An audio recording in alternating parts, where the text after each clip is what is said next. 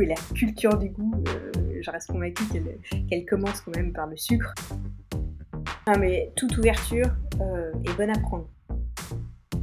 Observer et connaître ses équipes, bah, c'est ce qui permet de les accompagner au mieux au quotidien. Mes chers insiders, bienvenue sur le podcast qui parle d'excellence de service. Plusieurs fois par mois, je reçois un invité passionnant pour échanger sur son parcours et sa vision. Nous parlons hôtellerie-restauration bien sûr, mais pas que. Nous abordons ensemble tous mes autres sujets de prédilection. Business, carrière et entrepreneuriat, management et leadership, développement personnel et durable. Vous avez des questions ou des recommandations d'invités? Partagez-les moi sur LinkedIn ou mes autres réseaux et partons ensemble à la rencontre de personnes inspirantes. Cet épisode est soutenu par The Vendôme Company. Vendôme, c'est d'abord un incubateur de talents spécialisé dans le luxe, avec un réseau qualifié de 16 000 candidats et plus de 300 recruteurs. Mais Vendôme, c'est surtout une entreprise dont je partage les valeurs humaines.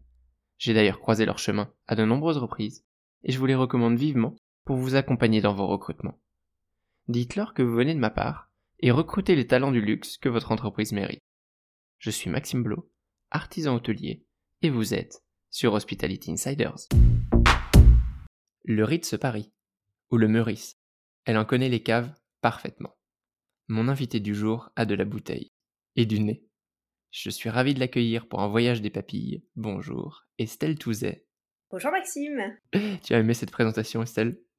Ah, parfaitement. Et surtout quand tu dis que j'ai du nez, euh, parce que j'ai quand même un, grand et gros nez, il faut le dire, mais c'était peut-être tout choisi pour. Tu étais prédestiné à, ton métier. Moi, j'ai tout de suite une question que, que j'aimerais te poser. C'est quoi ton vin du moment?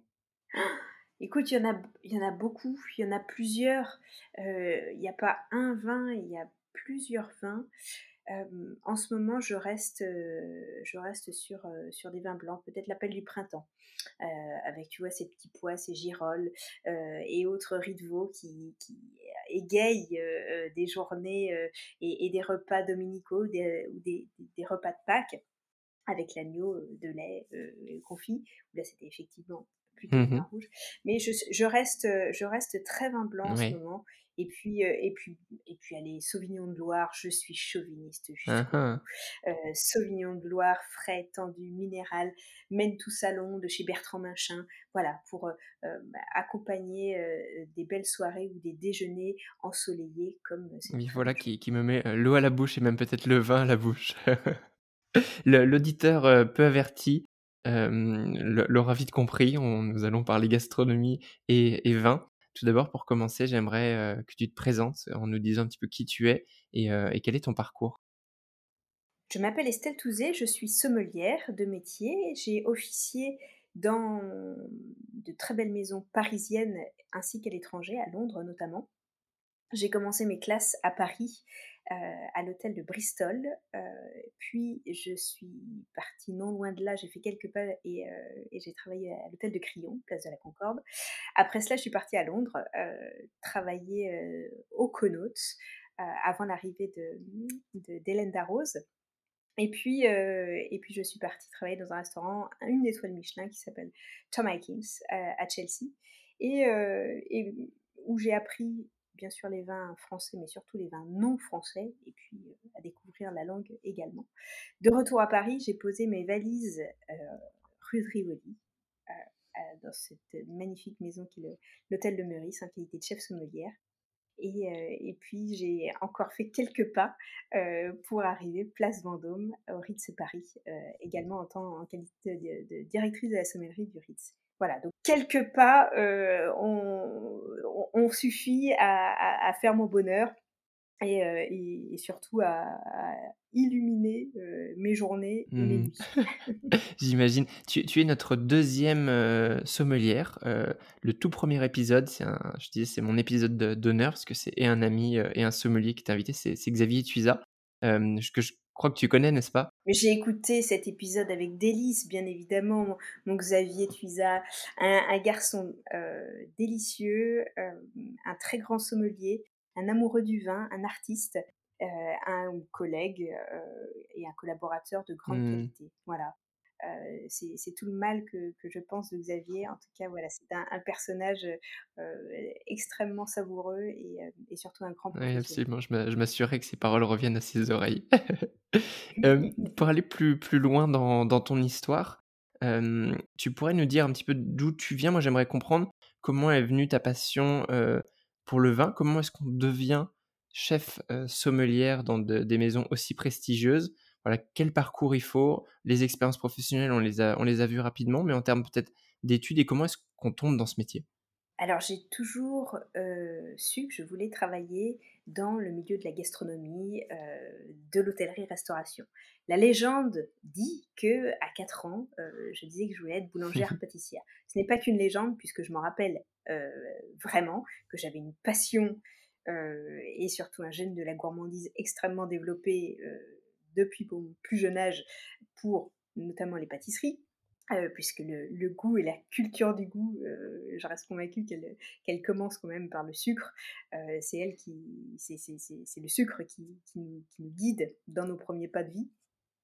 Et, et puis, et puis moi qui ai nourri cette, cette, gourmandise tout au long de tout au long de, de mon enfance auprès de mes grands-mères, j'avais la chance d'avoir deux grands-mères extrêmement bonnes cuisinières, l'une plutôt euh, sucrée, l'une plutôt salée, donc les vacances étaient parfaitement bien, bien équilibrées, bien équilibrées, et, puis la chance d'avoir euh, des repas dominicaux euh, toujours festifs où il y avait une belle table parfaitement dressée, et puis des, des jolis repas avec des mets simples et des vins simples euh, et, du cru de la Loire, euh, d'où je viens. Mais en tout cas, il y avait une intention qui était une intention particulière qui était portée sur euh, chaque repas, sur chaque plat et sur chaque bouteille de vin qui était choisie à la cave.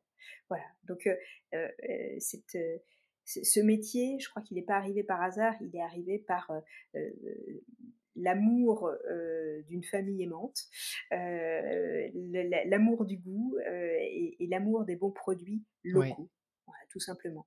Donc ça commence, ça commence par là. Euh, après mes études au collège, je savais que je voulais partir faire mes études euh, dans un lycée hôtelier. Il n'y en avait pas chez moi, à Châteauroux.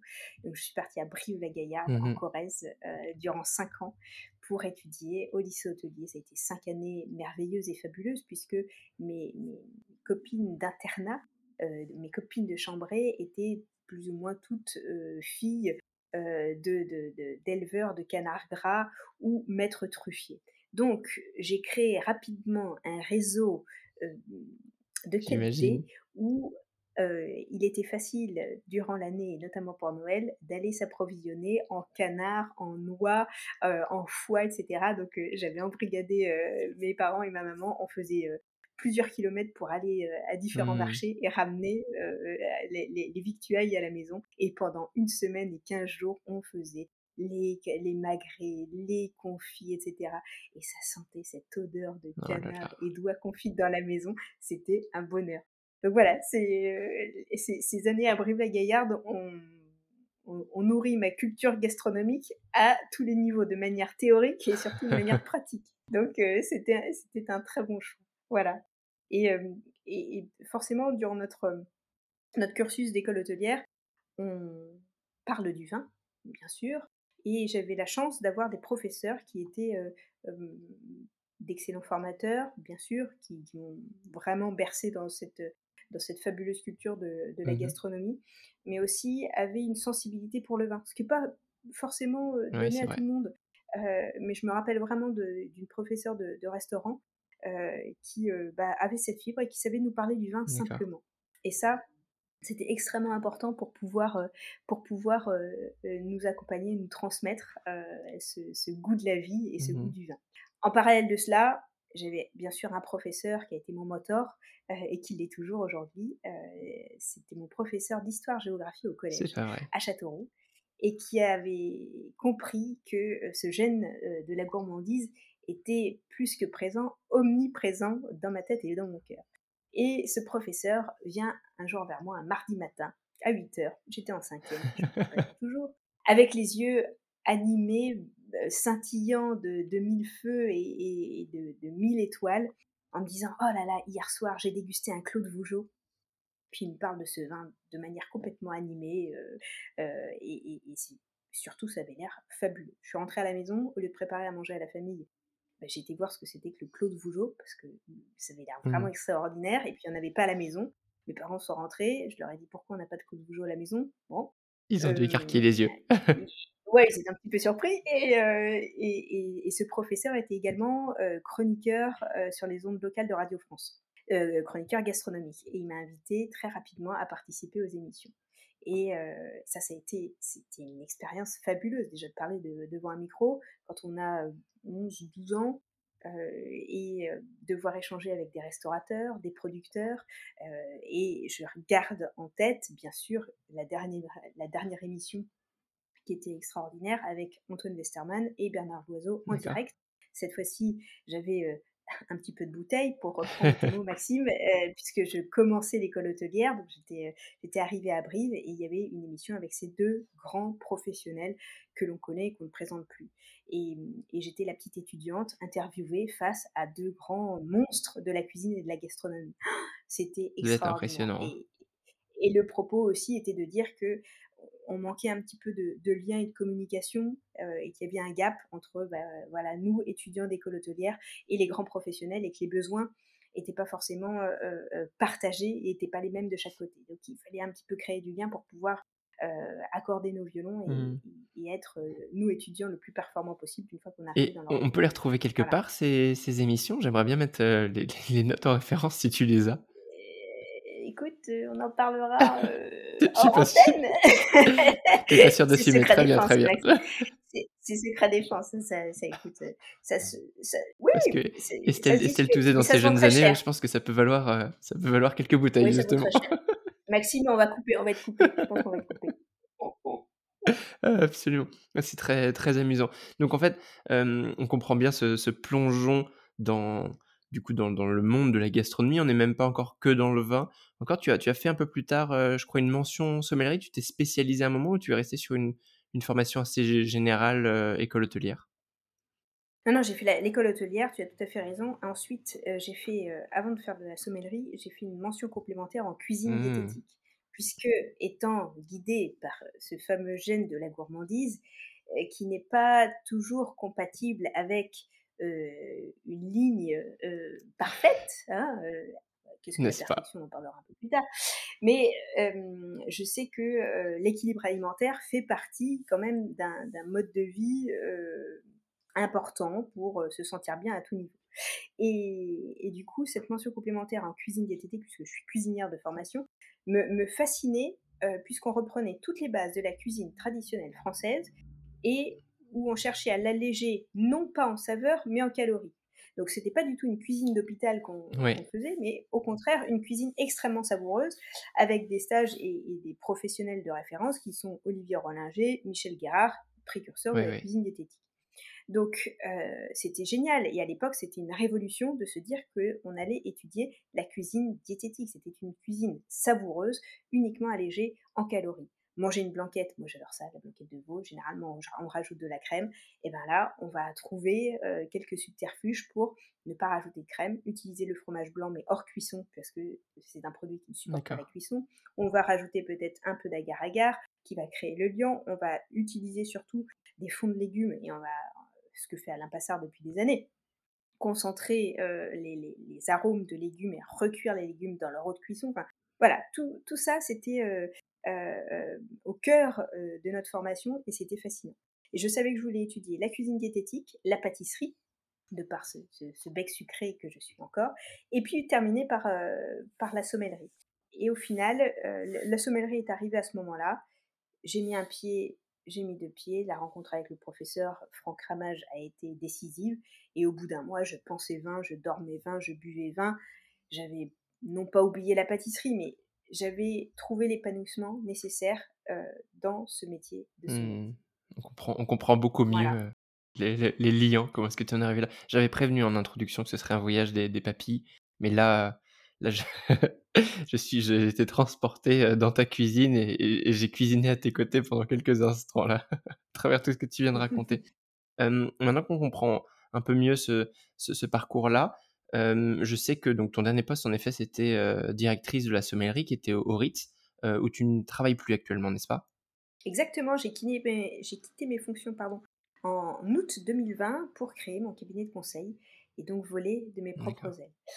En fait, ce cabinet de conseil, j'y pensais depuis, depuis relativement longtemps. J'ai quitté le Meurice à l'époque pour créer mon cabinet de conseil et le RIS m'a rappelé pour la réouverture.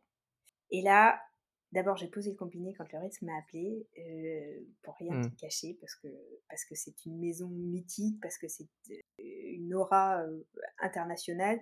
Et pour être rentrée à l'époque une seule fois dans le RIS, j'étais encore étudiante en sommellerie. J'étais rentrée pour une dégustation, j'étais tellement impressionnée en remontant ce grand couloir, cette grande galerie. Je me suis dit, bah, de toute façon, une chose est sûre, c'est que jamais j'aurai la chance de venir travailler au Ritz. C'est bien trop chic, c'est bien trop élégant pour moi. Voilà, c'est au-delà de mes capacités. Et donc, quand le Ritz vous appelle pour faire partie de l'aventure de, cette réouverture, on pose le combiné, on se pince, on reprend le combiné, puis on dit OK avec grand plaisir. Donc j'ai fermé mon cabinet de conseil, j'ai dit OK, j'ai compris comment ça fonctionnait, le, mode de ce qu'il fallait faire pour créer effectivement sa structure. Je ferme tout, puisque la réouverture du Ritz, je suis pas sûre de la revivre une deuxième fois dans, ma carrière. Voilà. Donc, et, le choix a été le bon parce que ça a été cinq années, mais dantesques à tout niveau, énergétiquement, humainement, psychiquement. On peut imaginer, oui. Mais voilà, on m'avait dit, tu vas voir, une ouverture, c'est tonique, hein. j'espère que tu es en forme. J'ai dit, ouais, ouais, c'est bon, pas de souci. J'ai bien compris, effectivement, c'est pas de l'énergie qu'il nous faut, c'est d'être branché mmh. euh, du matin jusqu'au soir sur secteur. C'est-à-dire que la batterie ne, suffit pas. Non. J'ai souvent euh, euh parlé d'ouverture sur ce podcast, euh, avec Xavier notamment et avec Olivier Cambournac, qui était dans son année poste le chef sommelier au, au Crillon. Et je, je, reprends toujours parce que j'adore cette, cette analogie où il dit une ouverture, c'est comme bon, rentrer dans un sous-marin. Tu pars pour un an et demi euh, généralement minimum. Enfin, tu sais même pas vraiment quand est-ce que tu vas sortir. Tu mets la tête sous l'eau et après euh, c'est apnée et on y va. Il faut produire tous les jours. Euh, on n'a pas le temps de, souffler une seule seconde. C'est absolument épuisant et en même temps c'est complètement passionnant. Et c'est vraiment une épreuve pour, tout passionné de, ce métier. C'est un moment incroyable dans une carrière de pouvoir faire une voiture, surtout comme celle d'un Ritz Crillon Peninsula ou une maison comme celle-ci. Non, mais toute ouverture euh, est bonne à prendre. voilà, si j'ai euh, une recommandation à faire, c'est celle-ci. C'est-à-dire que le moindre projet d'ouverture nous ferait euh, grandir et, nous apporte, je pense, 10 ans d'expérience d'un coup. ça peut paraître beaucoup 10 ans, mais oui, moi j'accuse de coup. quand je regarde dans le, dans le, miroir, je vois que j'ai bien pris 10 ans. Mais non, mais sincèrement, c'est vraiment, c'est vraiment une expérience qui, qui nous oblige à créer, à, se réinventer au quotidien. On est sur des sables mouvants. Et il y a toute cette phase de pré, ou enfin de avant l'ouverture, où on est dans le concept, et puis ça y est, les portes s'ouvrent, et là, il faut ajuster au quotidien. Et, et c'est pas, euh, bon bah, on attend, on attend la fin du mois, on va voir ce que ça donne, et, et on va ajuster. Non, c'est tous les jours et c'est toutes les heures. Parce que toutes les, tous les jours et toutes les heures, il y a un nouveau challenge, il y a peut-être une catastrophe qui mmh. arrive. il y en a tous les jours des catastrophes à gérer. Et, il y en a. Alors, le, degré de la catastrophe, est, je euh, peux le relativiser, mais euh, quand on est dans le milieu du luxe, euh, chaque grain de sable équivaut à une catastrophe. Donc, il, faut, il faut pouvoir la gérer, l'absorber psychiquement et la gérer matériellement. Donc, c'est génial voilà, ça nous pousse hors de nos sentiers euh, et, de nos, et de nos chemins euh, de routine euh, qu'on a pu connaître Oui, absolument. Et alors, ça me fait faire la, transition. Tu sais que donc, Hospitality Insiders, c'est un podcast non pas de, perfection, puisque tu disais tout à l'heure, elle n'est pas de ce monde, mais en tout cas un podcast d'excellence de service. je voulais savoir qu'est-ce que c'est pour toi l'excellence de service, un peu ta vision, et aussi comment est-ce que tu l'incarnes ou comment est-ce que tu l'as incarné à travers ces maisons? Alors, l'excellence de service, pour moi, c'est euh, alors c'est au-delà de la qualité de service. Euh, c'est au-delà de la qualité euh, de la prestation. C'est l'intention. C'est donc ce, n'est pas la réalisation d'une prestation, l'excellence. C'est l'intention que l'on va porter dans l'exécution ou dans la relation. Mais surtout dans l'exécution, parce que dans la relation avec une personne, généralement, on, y met quand même un, minima de, de mmh l'intention. Mais dans la réalisation, c'est vraiment voilà cette intention, cette personnalisation.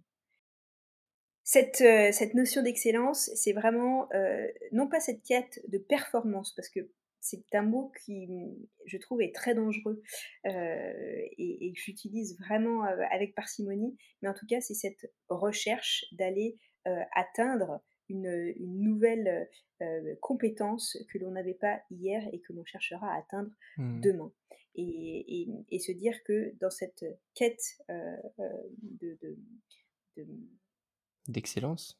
d'excellence et de Mmh mh. perfectionnement. Le perfectionnement, là encore, n'est pas la n'est pas la perfection, heu, est est est vraiment une démarche qui nous oblige à être, dans une énergie constante et heu et à rechercher justement la bonne Mmh. intention. Ouais, Voilà.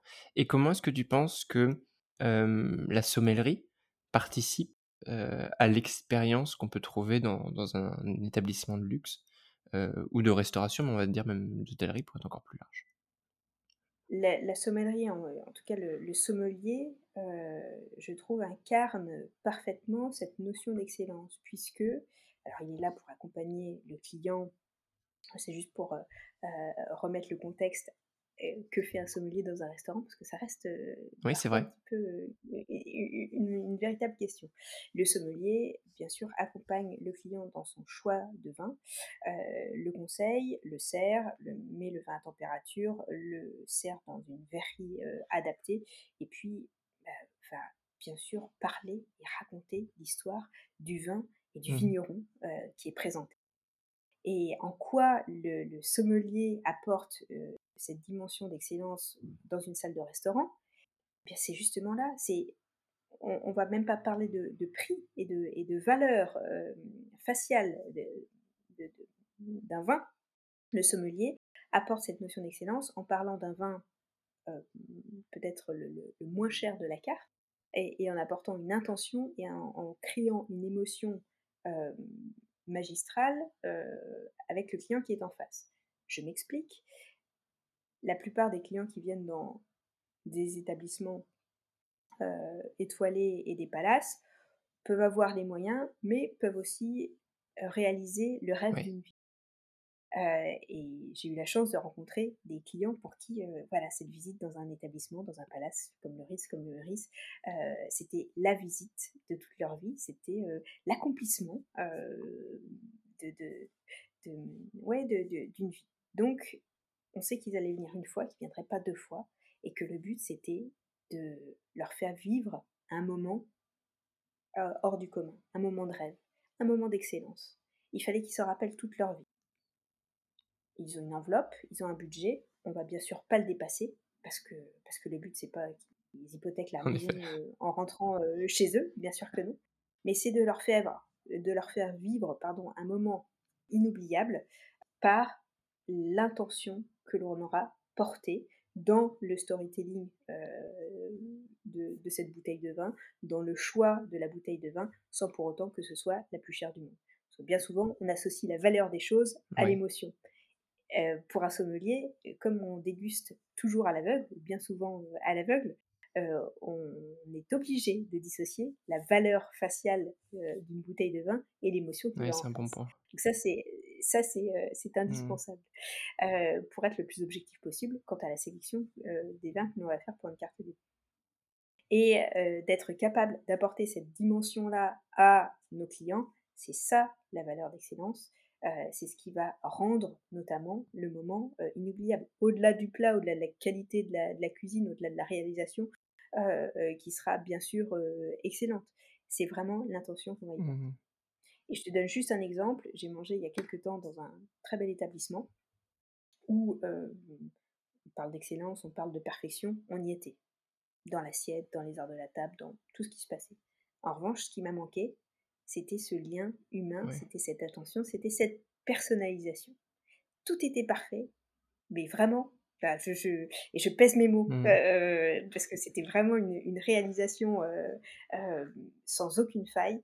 Toutefois, il me manquait cette ouais. attention qui fait que je me dis: «Tiens, je vais y retourner, plusieurs fois», j'ai les moyens ou pas, peu importe. En tout cas, qui va nourrir mon envie d'y retourner Il y avait une technicité qui était de très, très haut niveau, mais il manquait en effet cette, Très, niveau. dimension, heu, humaine qui vient faire la différence. Mmh. Exactement. Et c'est ça l'essence de notre métier, c'est ça la notion d'excellence. c'est très très bien défini, j'aime, j'aime beaucoup. dans la continuité de l'excellence, il y a un terme que j'aimerais évoquer avec toi. Ce, ce terme-là, en fait, c'est une valeur qu'on a choisie avec Vendôme parce qu'on trouvait qu'elle te correspondait très bien. Si je te dis le terme dépassement, qu'est-ce que cela t'évoque? Alors, c'est vrai que ça résonne beaucoup. avec peut-être ma personnalité et mon parcours, j'ai toujours quitté une maison dès que je m'y sentais confortable. Oui. donc j'ai quitté à contre-coeur les maisons dans lesquelles j'ai travaillé parce que je m'y sentais bien. C'était des super équipes, des chefs de service extraordinaires, chefs sommeliers, chefs de cuisine, des collaborateurs adorables. Mais dès que je sentais, entre guillemets, cette paire de charentaises qui me tendait les bras et, une possible routine arriver, eh bien, je partais. Et du coup, cette, cette mise en danger répond à, à, cette recherche de dépassement de soi et, et de se dire que il faut être il faut être meilleur demain absolument. Donc ne pas ne surtout pas trouver agréable le, confort le confort du quotidien. Voilà. Donc c'est un peu c'est un peu ma maxime de se dire que bah, voilà le, le dépassement de soi, c'est c'est un challenge du quotidien. C'est ce que je fais encore aujourd'hui en ayant quitté une maison telle que le Ritz avec tout le confort que j'avais en qualité de salarié. Aujourd'hui, je suis entrepreneur. C'est un, vrai saut dans le vide. je crois que je, prêche un convaincu, mais c'est une, une, prise de risque maximale au vu de mon parcours, au vu de mon âge, et à la fois, je suis prête, enfin j'étais prête à le faire, euh, c'est un projet auquel je réfléchis depuis longtemps. Voilà, les planètes étaient alignées pour que ça se passe à ce moment-là. Donc, euh, donc c'est parti, on y va. Mais voilà, c'est une, oui, une réelle, une réelle prise de risque et, euh, et cette recherche voilà, de, de, de ce dépassement. toutes ces notions de dépassement, d'excellence, ça me fait penser à quelque chose dans lequel je te, je te verrais bien. Est-ce que tu as déjà pensé à des, concours comme le MOF ou meilleur sommelier de France, sommelier du monde Est-ce que c'est quelque chose qui t'intéresse et si oui ou non, pourquoi? Alors, les concours, je, je les ai présentés au tout début de ma carrière. Et puis je me suis rendu compte que j'avais pas du tout l'âme d'une compétitrice, mais pas du tout.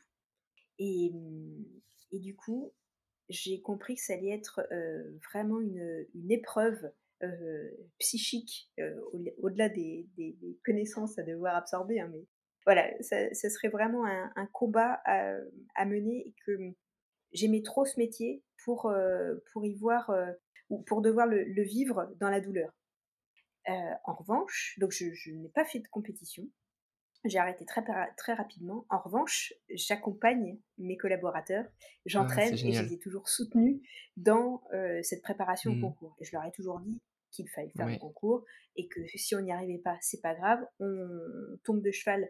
L'important, c'est pas de remonter, c'est la vitesse à laquelle on remonte à cheval, et puis de continuer à s'entraîner. Mmh. J'ai eu la chance d'accompagner euh, différents de mes anciens chefs sommeliers dans la préparation de concours, que ce soit mon chef sommelier de, Londres qui lui préparait, préparait le, Master of Wine, et, euh, et puis David Biro, que, voilà, qui est un de mes anciens chefs sommeliers et j'ai eu la chance aussi d'accompagner à plusieurs. Il y a une vraie différence entre le dépassement de soi dont tu parlais et le concours où on n'est plus juste dans le dépassement de soi, mais on est à affronter les autres. Et, euh, et je pense que, euh, en tout cas, moi, je le ressens comme ça. Il y a, y a, c'est pas du tout le, même travail de donner le meilleur de soi-même et que d'être, de se sentir un peu sous pression parce qu'on affronte d'autres. Euh, peut-être que toi, ce que tu cherchais, en effet, c'était plus la transmission et, et, et le challenge personnel plus que le côté concours où, bah, dans un premier temps, plutôt dans le podcast, tu parlais de, résultats, où il faut produire un résultat, où on est noté. Ce côté-là, il peut être très dérangeant, je trouve, dans, la partie concours. C'est surtout que dans le dépassement de soi, c'est toi qui gères, c'est toi qui dose. C'est toi l'arbitre. c'est toi l'arbitre, c'est toi qui va, qui va juger ta journée, à quel, à, quel niveau tu poses le curseur. en revanche, dans les concours, déjà la première chose, c'est que ton, ton concurrent direct, c'est Mmh. toi-même. Et tu le vois tous les jours, toutes les heures dans le, dans le miroir et que tu dois l'affronter et, euh, et, et où tu dois lui faire la guerre, entre guillemets. Enfin, c'est, très dur, hein. c'est, euh, une oui. démarche euh, où il faut une personnalité très très forte pour pouvoir aller de l'avant et se dire voilà, tous mes défauts, c'est ça. Voilà ce que je vois dans le miroir. Et voilà ce qu'il va falloir gommer, voilà ce qu'il va falloir changer, ce qu'il va falloir améliorer, tout ça bien sûr dans un temps record, et correspondre à un cahier des charges qui est celui du concours euh, X ou Y. Donc c'est d'une violence ultime. Donc euh, moi je crois que j'avais pas le, le, courage de ça. Et encore une fois parce que euh, j'avais trouvé aussi le métier qui me plaisait et dans lequel je me sentais tellement bien que j'avais pas. Il y, y, y, a déjà aussi euh, différentes Mmh. contraintes dans notre métier et je voulais pas me rajouter peut-être celle de, de devoir, euh, de devoir m'affronter moi-même euh, au quotidien parce qu'il faut une sacrée Ouais, dose de courage ouais. pour le faire. Donc euh, voilà, euh, chacun, euh, chacun le vit euh, différemment. Et, et moi, je sais que j'ai préféré vivre les concours à travers la transmission et à travers l'accompagnement et Mmh. le soutien. C'est ma matière d'être, c'est ma manière. euh, j'ai été éduquée aussi comme ça, et, euh, et, et je crois que c'est la meilleure manière de vivre ces concours, c'est de la vivre à travers la transmission. C'est vrai que du coup, tu, es parfaitement dans ton rôle aujourd'hui euh, de coach, de, de formatrice. Et ça m'amène dans- la question suivante, qui est celle du, du management. Je me pose la question, comment on manage, et cette fois-ci en tant que femme, dans un monde d'hommes? C'est vrai que le, monde euh, d'hôtellerie-restauration, il est quand même reconnu pour être assez masculin, avec souvent, on imagine le chef un peu gueulard, même si ça change, on en a déjà parlé pas mal dans, dans ce podcast aussi. Comment est-ce que toi, tu manages et tu manageais en, tant, en tant que femme ou pas juste en tant que manager En fait, comment est-ce que tu faisais? C'est quoi qui fait qu'on est un bon, un mauvais leader, un mauvais manager? Ou un bon manager Attends, il y, a, il y a Il y a plusieurs questions. C'est très souvent le cas, tu verras, quand je pose une question, il y a, il y a deux ou trois axes. On a le on a temps le ou temps. pas? On a On le temps, au contraire. Bon. Bon, écoute, super. Euh, on va préparer aussi le. Absolument. Euh, alors, première question, comment on manage quand on est une femme? Ça, j'ai mis du temps à, à le définir, à le à l'analyser, à le comprendre, puisque euh, j'ai été formée par des hommes uniquement. Et il m'a fallu beaucoup de temps avant de comprendre que j'étais une femme, euh, que je réagissais différemment qu'un homme. Et il n'y a pas de... Attention, il n'y a pas de propos euh, sûr. discriminants dans ce que je dis. C'est juste euh, se rendre compte que bah, les hommes et les femmes, on a des sensibilités qui sont différentes. Et là, je parle au-delà du, du caractère managérial, juste en, manière de, en matière de Mm. dégustation. C'est une, des choses, euh, un des points clés qu'a dit Xavier Tuzin. Il a dit d'ailleurs que souvent, les, les sommelières étaient euh, meilleures d'un point de vue euh, nez et palais que, que les hommes parce qu'il y avait une sensibilité différente.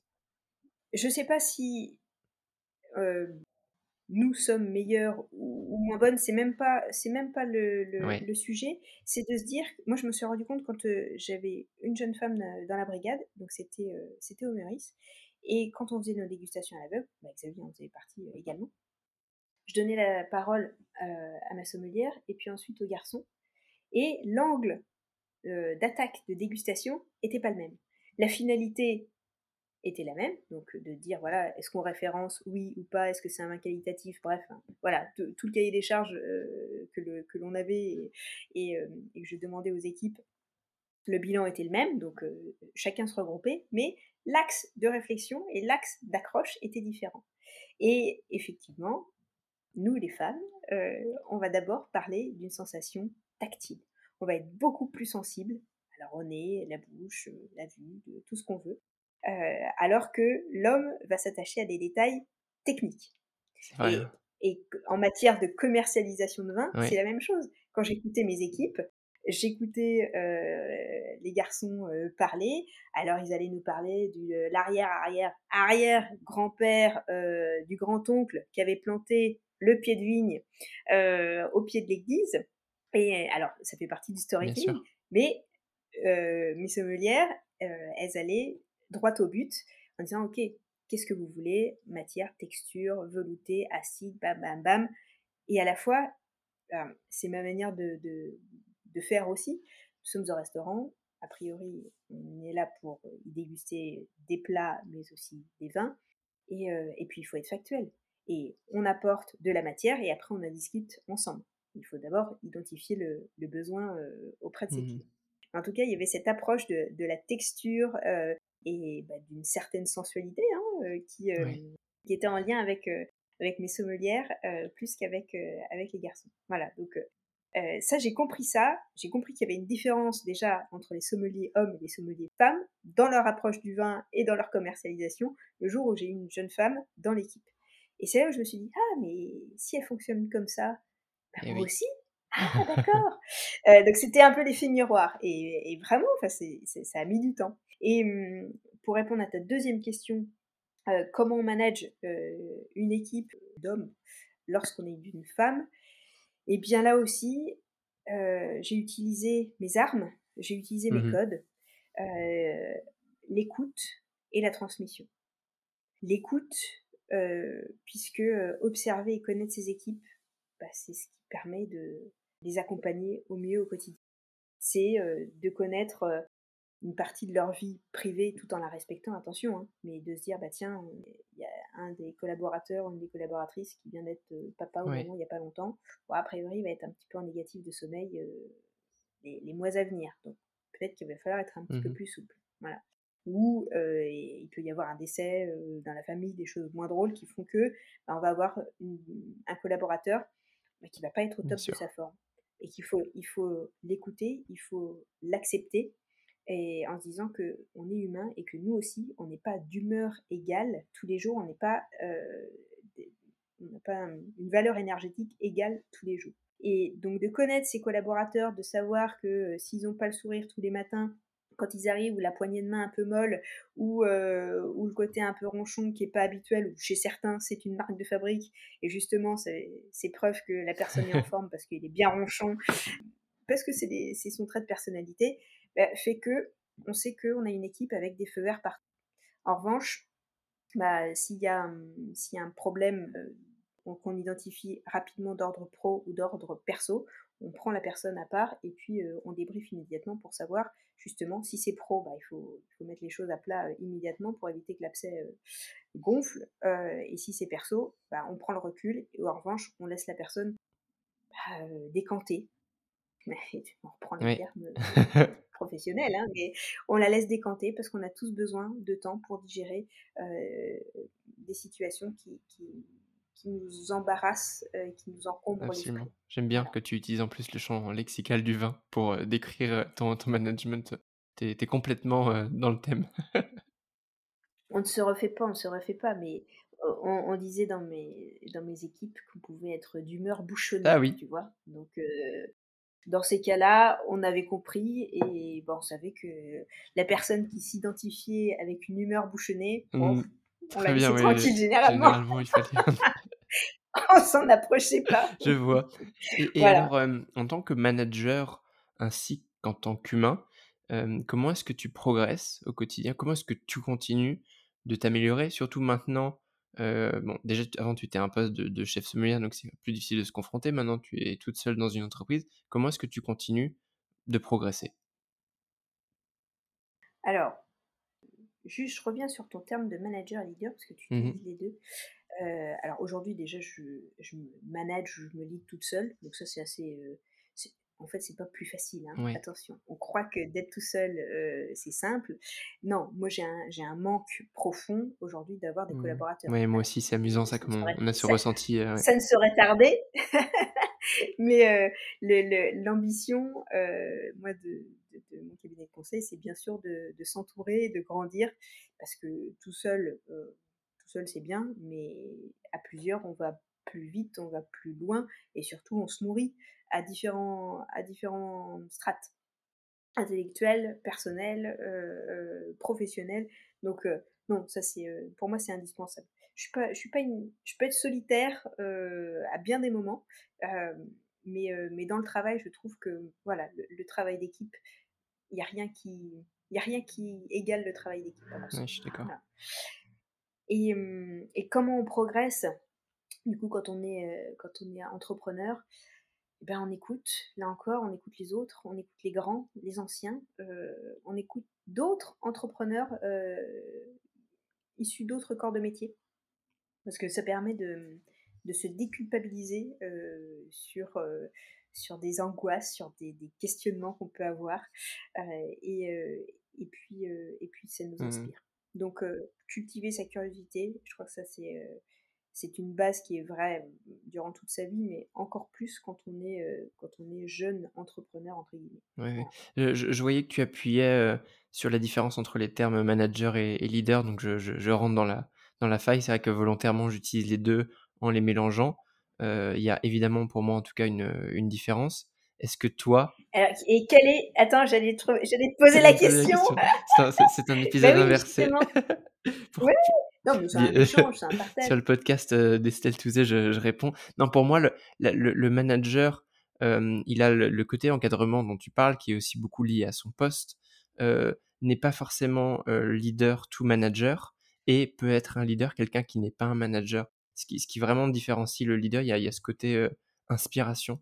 Je trouve que le leader, il a cette capacité à inspirer les gens principalement par ses actions, par son comportement, et du coup à fédérer le, leader, on l'imagine euh, euh, naturellement euh, devant, à tirer les équipes, à les, à les emmener là où le, manager, alors évidemment il y a plein de formes de, manager et de management, c'est plus celui qui, qui encadre et qui accompagne.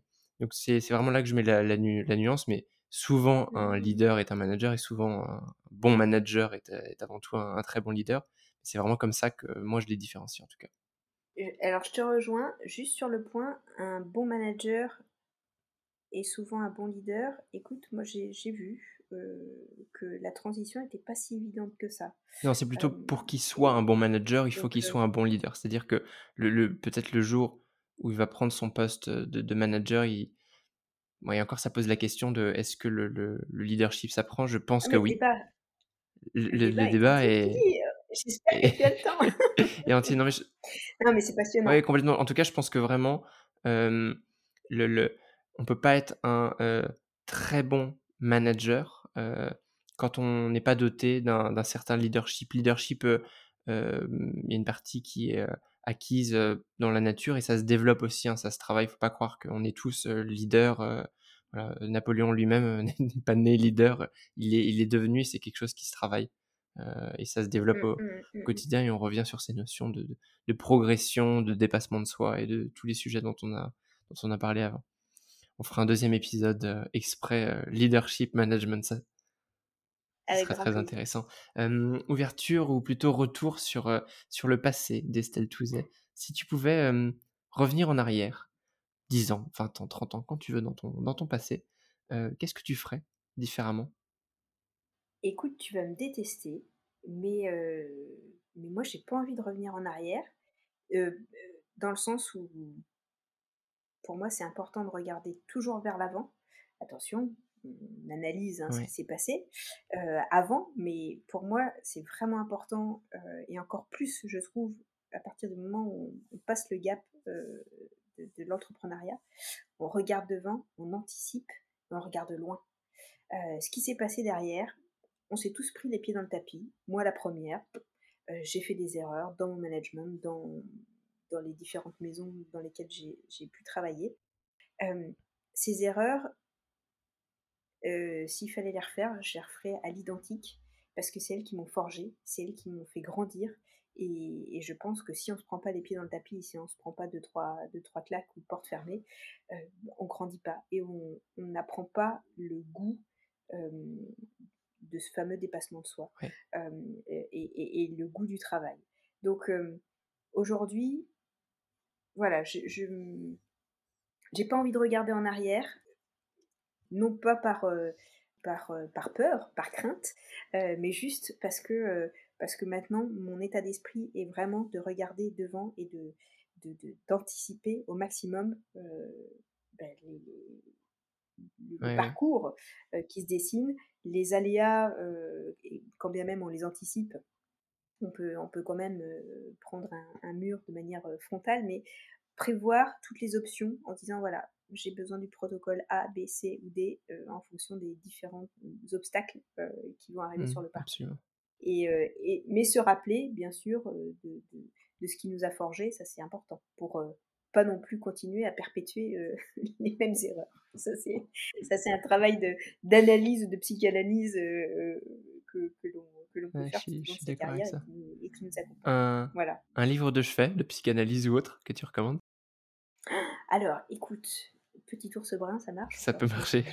Alors, euh, pas toujours très sympa d'ailleurs. moi, je trouve un peu, Non, écoute, en ce moment, euh, alors je suis, j'adore lire, mais je suis une très mauvaise lectrice puisque je, je n'arrive à lire que lorsque je suis euh, assise dans un endroit au calme.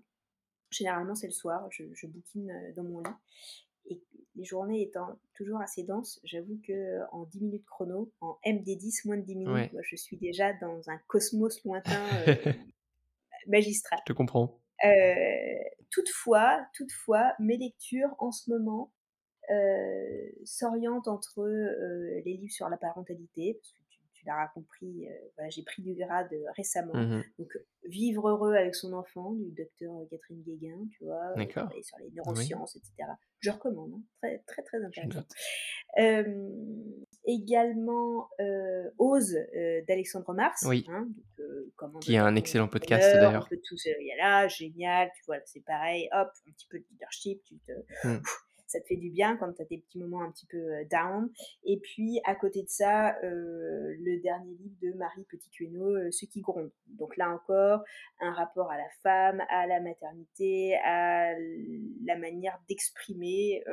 Enfin, c'est un, superbe témoignage du auteur qui exprime que voilà la maternité on n'est pas, pas, obligé d'avoir des, cœurs dans les yeux du matin jusqu'au soir. Euh, on peut aussi des fois être un peu euh, en opposition, entre guillemets, avec, euh, avec sa position de, de, mère, ce qui n'est pas mon cas, mais de l'entendre dire par d'autres personnes, en fait, là aussi, ça déculpabilise bien les Voilà, donc tu vois, j'oscille entre les, les, bouquins d'entrepreneurs. je viens d'acheter le dernier livre d'Amélie Blanquert aussi sur la prise de parole. Voilà, c'est un petit peu, c'est pas, c'est pas confus, c'est diffus, mais j'ai pas assez de temps et trop de livres que j'ai envie de lire et tu vois, ils sont, j'ai une pile sur ma. Mon, mon, mari se moque de moi parce qu'il me dit, eh, dis donc, la, pile là, descend pas. Je dis, bah écoute. c'est rassurant aussi, puis bien conscience. Voilà, c'est les objectifs un peu de l'année qu'on se fixe les, les, lectures, mais. je pense qu'il y, aurait un épisode à faire aussi, pourquoi pas, tu, tu vois, on a déjà notre thème de, de la prochaine fois sur vivre sa, vivre sa, vie d'entrepreneur, particulièrement dans nos métiers très contraignants, et la vie de, jeunes parents. Parce que je pense que les, deux, moi je, ne connais pas encore ça, mais en tout cas les, deux doivent être extrêmement durs à gérer. Et en effet, c'est rassurant ce côté. on n'est pas obligé d'être au top tout le temps, on n'est pas obligé de regarder son enfant avec des étoiles dans les yeux. Il y a aussi des jours où on a le droit d'être fatigué, en colère, et finalement c'est ok. Oui, c'est ça. Et il faut être aligné, aligné avec ça, et du coup, mmh. on, reste serein. Mais ça fait du bien de se l'entendre dire par d'autres, voilà, de le lire. mais sinon, tu peux faire aussi des fiches de lecture hein, dans tes podcasts, comme ça, ça peut permettre de gagner du temps, tu vois, pour les, personnes qui arrivent pas à descendre la pile. Figure-toi que, figure que j'en fais, et maintenant, je peux... oui, j'en fais, et en ah, plus, ton épisode fera partie des, des, premiers pour lesquels je publie maintenant un article par épisode audio justement avec toutes les notes euh, et toutes les informations pour, euh, pour aller à, l'essentiel pour ceux qui ont la, un petit peu la, flemme de, de, tout écouter. Et également dans l'épisode audio sur, euh, sur le site, il y a des chapitres. Donc on peut sélectionner que le management, que l'excellence, etc. voilà. Ça nous permet à toi et moi de parler longtemps et à ceux qui n'ont pas le temps ou pas l'envie d'aller directement dans le vif du sujet. non, mais on peut dire à ceux qui n'ont pas trop le temps de nous écouter. Ils sont peut-être déjà plus là on est, on est fort sympathique, il faut le dire. Mais non, ils peuvent nous écouter en vitesse un peu accélérée. On, aura une voix un petit peu plus aiguë, mais du reste, euh, ils passent un bon moment. On est sympa. voilà, on est en train de préparer l'apéritif. J'ai vu que tu avais sorti des petits feuilletés euh, du four avec quoi C'est quoi Tapenade, euh, d'olive noire, d'olive verte. Bon, bah super. Moi, écoute, j'ai mis une petite bulle au frais. Oh là là, bon, on, va arrêter plus vite que prévu. on va couper la fin et attaquer directement l'apéritif. surtout, on surveille, on surveille le four. Ça, et alors, justement, il nous manque peut-être euh, un invité pour, euh, pour cet apéritif. Qui est-ce que tu aimerais voir euh, après toi sur Hospitality Insiders pour nous parler de tous ces sujets passionnants d'excellence de service, de leadership, de management? Une personne que j'admire beaucoup, alors qu'on entend régulièrement, mais moi qui me fascine, c'est Mercedes Serra, Oui. hein, bien sûr, cofondatrice de BETC, extrêmement inspirante. Et là, je pense qu'en matière de leadership au féminin dans un monde fermé, masculin, qui, qui, est, qui, est, celui aussi de, de la communication à l'époque où elle a lancé BETC, il faut quand même il faut quand même en avoir sous le pied, comme mmh on dit. Euh, donc, oui, Mercedes Serra, génial. Euh, je pensais aussi à une vigneronne, tu vois, euh, parce qu'en matière d'excellence, en matière de, leadership, en matière de transmission, le poids de la transmission, entre guillemets, hein, c'est Christine Vernet, donc vigneronne du, du domaine éponyme, de, domaine Georges Vernet, en tout cas, qui était son papa. Christine Vernet, qui, a, qui était professeur à l'école normale et qui a quitté euh, son métier pour revenir prendre la suite du domaine familial. À l'époque, elle n'a pas été quand même euh, accueillie à bras ouverts dans le vignoble. Une femme qui fait du vin, tu comprends, la fille d'eux. Voilà. Donc, il a fallu euh, déplacer des montagnes pour pouvoir, pour pouvoir se faire un prénom. Mmh. Parce que le talent, elle l'a, et puis, et puis elle a très le domaine à un niveau, à un niveau d'excellence bien au-delà de, ce que son papa avait créé à l'époque. Mmh. Donc, un bon moyen de remonter à la, à la, racine de la vigne. Ouais, exactement. Moi, je me suis toujours dit, quand je serai grande, j'aimerais bien être Christine Vernet. Voilà, je lui ai déjà dit. Euh, ça fait partie de, ces personnes que j'admire. Et puis une autre personne. Alors, bizarrement, c'est trois femmes. C'est très bien. Ce, podcast a le droit d'être un peu féministe aussi à ses heures. c'est bien. Euh, la dernière, c'est c'est Franca Holtman, euh, l'une de mes anciennes DG, euh, qui est DG du Meurice. Euh, j'avais collaboré avec elle au Crayon à l'époque. Et bah voilà, là aussi, une, personne extrêmement inspirante, une main de fer dans un gant de velours. Mmh voilà, c'est Franka Holtman. Euh, qui est allemande, comme son, nom euh, l'indique. Euh, donc il y a cette droiture, qui a cette rigueur, qui a cette force de caractère, je trouve, qui m'a toujours époustouflée. avec qui j'ai eu la chance d'avoir une relation, une relation géniale où voilà, il y avait beaucoup de francs-parler, où la porte du bureau était toujours ouverte, où quand il y avait voilà, des, des vins sur lesquels il y avait des, des, des discussions, parce que c'était des vins de groupe, etc., j'allais dans le bureau avec les bouteilles de vin, en goûter, et puis, euh, et puis voilà, c'était noir ou blanc, c'était pas gris, et ça c'est génial parce que ça permet d'avancer. Et, vraiment dans la, qualité euh, du relationnel, c'est extra. Mmh. Voilà, et puis bah, c'est une, une, femme qui a quand même géré de main de maître euh, de très beaux établissements. Donc, ouais, Absolument. En matière, d'excellence, de, management, de transmission, enfin, voilà, je pense qu'elle coche toutes les cases de ton, de ton podcast. passe, passe le message, je serais ravi de l'accueillir ou, ou, de la rencontrer directement euh, en ces lieux euh, au Meurice, avec, avec grand plaisir. Quelqu'un qui souhaiterait continuer à parler de, de vin ou autre sujet avec toi, quel est le meilleur moyen pour te contacter? Euh, LinkedIn. Oui. Moi, je suis présente sur LinkedIn. Alors, j'ai pas encore de site. je suis en pleine construction. Mmh. Moi, j'ai fait les choses un peu à l'envers. C'est-à-dire que j'ai lancé, j'ai lancé la structure, j'ai lancé mon cabinet de conseil avant même d'avoir euh, la visibilité, avant même d'avoir la com, etc. j'ai eu la chance de pouvoir accompagner euh, mes premiers clients au sortir, de, au sortir du Ritz. Et puis à la fois, je crois que j'avais aussi un peu la, trouille euh, de communiquer sur ma nouvelle activité, bah, au, cas où, au cas où ça se passe pas bien là, aussi, je te rejoins. il y a cette peur, il y a cette peur-là, hein, il y a cette peur de l'inconnu, euh, des quand dira-t-on, parce que l'air de rien, les cancans, on n'y est pas tous hermétiques. Et, euh, et, puis, euh, et puis, ça coûte un petit peu de sous aussi de faire sa com, de, de créer son site internet, etc.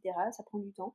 Donc, voilà, moi, j'ai travaillé dur jusqu'à maintenant, un peu comme euh, je te le disais tout à l'heure, un peu en sous-marin, euh, pour pouvoir me, me, mettre en place et, euh, pouvoir être vraiment alignée avec, ce que je veux être et, et, et, surtout que mes services soient à la hauteur des exigences de mes clients. Voilà. Et écoute, jusqu'à maintenant, je, touche du bois euh, parce que ça se passe super bien, pourvu que ça dure, qu'il n'y ait pas de nouvelles pandémies ou de guerre euh, qui perturbent un peu tout ça. Euh, mais en tout cas, voilà, ça reste une aventure géniale et ça y est, je, vais bientôt faire mon coming out sur la toile. Donc, on, mettra les références dans, le podcast d'ici là. le site web est en ligne, je, le mettrai avec grand plaisir. LinkedIn, ça reste le moyen de me contacter. Parfait, ce sera partagé également. Écoute Estelle, on arrive à la fin de, cet entretien et j'aimerais te laisser justement le mot de la fin, enfin fin FIN, mais ça peut être FIM si tu le décides. Est-ce que tu as un, dernier message à faire passer aux insiders qui sont les auditeurs du podcast et un petit peu toute la, communauté de, ceux qui nous écoutent actuellement? Il ne faut pas boire de vin bouchonné. Hein, ça, c'est important, il faut le dire. Parce que des fois, euh, on pense que, que c'est bien, mais je, juste, c'est un petit rappel. Non, blague à part, euh, blague à part, il faut euh, croquer la vie à pleines dents, il faut savourer tout ce qui est possible. d'un point de vue pro, d'un point de vue perso et surtout dans des restaurants et dans les verres. J'entends par là j'ai eu le Covid là au mois de décembre avec perte de goût et perte d'odorat. Et plus de saveur, plus d'odeur, je peux t'assurer que j'ai eu un, bien sûr un gros coup de, de, cafard parce que j'ai eu peur euh, de ne jamais retrouver mes facultés. Mais au-delà de ça, la vie n'avait plus de couleur. Mmh. J'étais en noir et blanc. Euh, il n'y avait plus de relief, il n'y avait, y avait plus rien. Et, et c'est vraiment euh, une sensation affreuse. Et, euh, et, surtout dans nos métiers qui nous animent, on a la chance d'avoir des métiers passion. Donc euh, il, faut, euh, il faut profiter de, tous ces beaux moments. et quand on a la chance d'avoir, de, de, vivre des moments de, carrière intense, que ce soit une ouverture, que ce soit prendre la décision de sauter le pas du salariat vers l'entrepreneuriat, ou de se dire, bah tiens, il y a un, un nouveau challenge, est-ce que je postule ou pas? En fait, il faut y aller. Il ne faut pas réfléchir, il faut y aller. Parce que si on attend le bon moment, il n'y a jamais de bon moment. Et, euh, et, que euh, je trouve que là, on vit une accélération, une, accélération euh, à, bien des niveaux qui fait que si on n'attrape pas l'opportunité au bon moment, on va s'en mordre les doigts. Donc, croquer la vie à pleine dents, savourez-la, euh, à tous les niveaux et surtout euh, dans vos verres de vin. c'est bien, bien sûr euh, ma marque de fabrique. mais vraiment, il faut, il faut être curieux et il faut, voilà, je, je, me répète, mais savourer tout ce qui est possible parce que c'est vraiment fabuleux de pouvoir se nourrir intellectuellement et, et, grandir de par toutes les, rencontres que l'on peut faire. Mmh, Donc, euh, savourons, euh, partageons, et puis, comme disait Guy de Maupassant, toutes les passions, la seule vraiment respectable me paraît être la gourmandise. Je ne peux que être d'accord avec lui, puisque moi, c'est ce qui me guide depuis plus de 30 ans, même plus, mais comme j'ai pas dit mon âge, va dire que j'ai 30 ans. C'est ça. Ça, il faut bien le préciser. Mais en tout cas, euh, voilà, c'est une, très belle, euh, une très belle euh, citation de Guy de Maupassant, moi qui m'accompagne depuis, depuis longtemps. Et une magnifique manière de, de terminer cette, cet entretien. place à la suite, je n'ai qu'un mot à dire, santé. Mes chers insiders, merci d'avoir écouté cet épisode jusqu'au bout. Si vous êtes encore là, c'est que vous avez certainement aimé le contenu. Si c'est le cas, n'hésitez pas à laisser 5 étoiles et un commentaire sur Apple Podcast. C'est mon TripAdvisor à moi. Depuis peu, vous pouvez également laisser une note sur Spotify. Et surtout, surtout, pour ne rien rater de mes actualités, abonnez-vous à la newsletter sur hospitalityinsiders.net. Je m'appelle Maxime Blo et je vous dis à bientôt.